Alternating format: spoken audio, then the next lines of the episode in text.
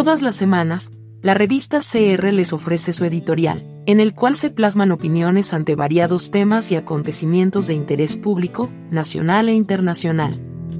La revista es el medio de opinión digital independiente de Costa Rica.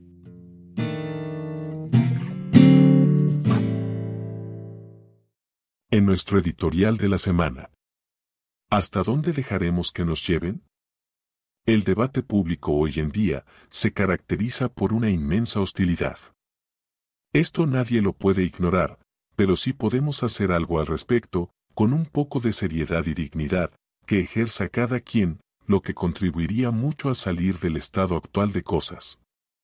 Poco a poco, nos estamos convirtiendo en una caricatura de lo que hemos sido, y se están tirando por la borda con facilidad asombrosa, en corto tiempo, aquellas conquistas sociales que hablaban de nosotros como un pueblo más culto y civilizado.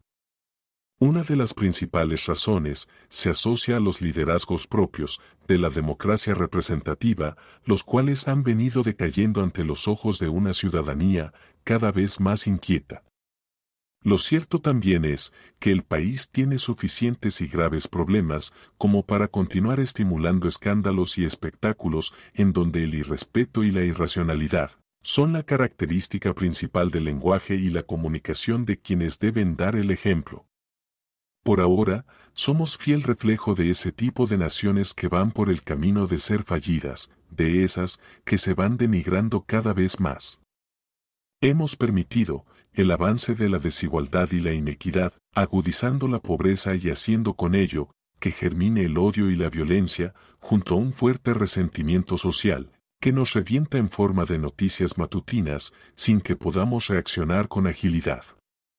La cuestión en teoría es que si quienes debieran predicar con el ejemplo, desde el poder formal, o bien en el aula y en la casa, no lo hacen, entonces ¿qué se puede esperar de lo demás? Porque no solo no se practica con el ejemplo del bueno, sino que se fomenta y estimula la réplica de un modelo a todas luces perverso. Si agregamos a ello, que en general las personas y en particular los jóvenes no leen, no estudian, no se informan procurando fuentes confiables, sino que se limitan a ver TikToks, memes y estupideces mayúsculas en las redes sociales, y por ende usan los móviles como fuente de saber, entonces lo que estamos haciendo es bajar cada vez más el nivel cultural de la colectividad. De esta manera, se pone en evidencia un comportamiento vulgar, acompañado de un manejo despreciable del lenguaje y cuyas implicaciones son letales. Debemos hacer un esfuerzo extraordinario a nivel de medios alternos de comunicación, pero también a través de las organizaciones y movimientos sociales, por elevar el nivel cultural y de alfabetización política del ciudadano común, porque de lo contrario más temprano que tarde, se fortalecerá una corriente de pensamiento contraria a todo lo que luzca racional, positivo e inteligente, por ahora, estamos ahondando en una suerte de idiotización colectiva debido a la pavorosa superficialidad con que se construye hoy en día la conciencia ciudadana.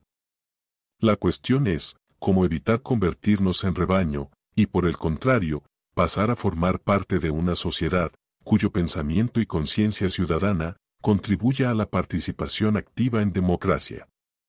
Hemos bajado demasiado la barra de prestigio y de la ética, la cual nos caracterizaba como colectividad civilista y pacífica hace unos cuantos años. Ahora, es evidente que la corriente va en dirección contraria, y se trata precisamente de actuar bajo una ruta distinta y amoral, en donde prevalece la ley del más fuerte, del más grosero e inclusive del más violento, con capacidad de destruir a todo aquello, que se oponga a esa tendencia de naturaleza destructiva.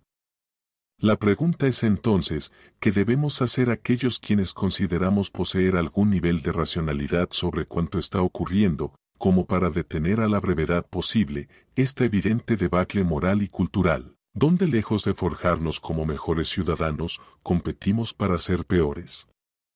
En esta bizarra coyuntura en torno hay incluso intelectuales, quienes con increíble miopía le hacen el juego a los enemigos de la institucionalidad democrática, escogiendo como adversarios, a quienes más bien debieran ser sus aliados.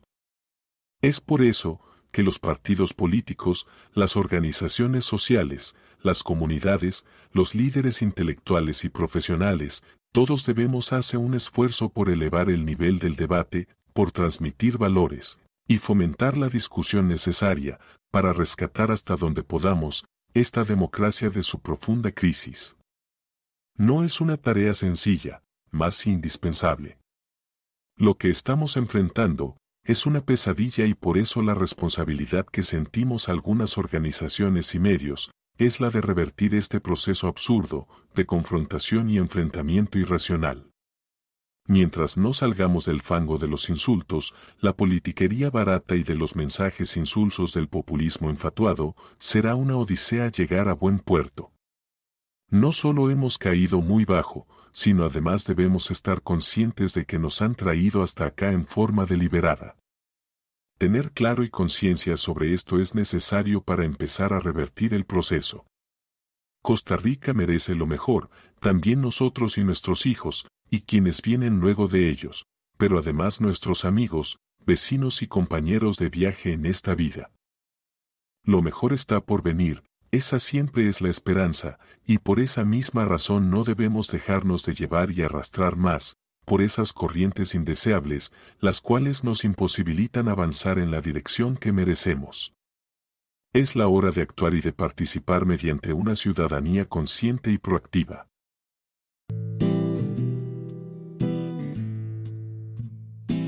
Le invitamos a oírnos la próxima semana, con un nuevo tema de su interés.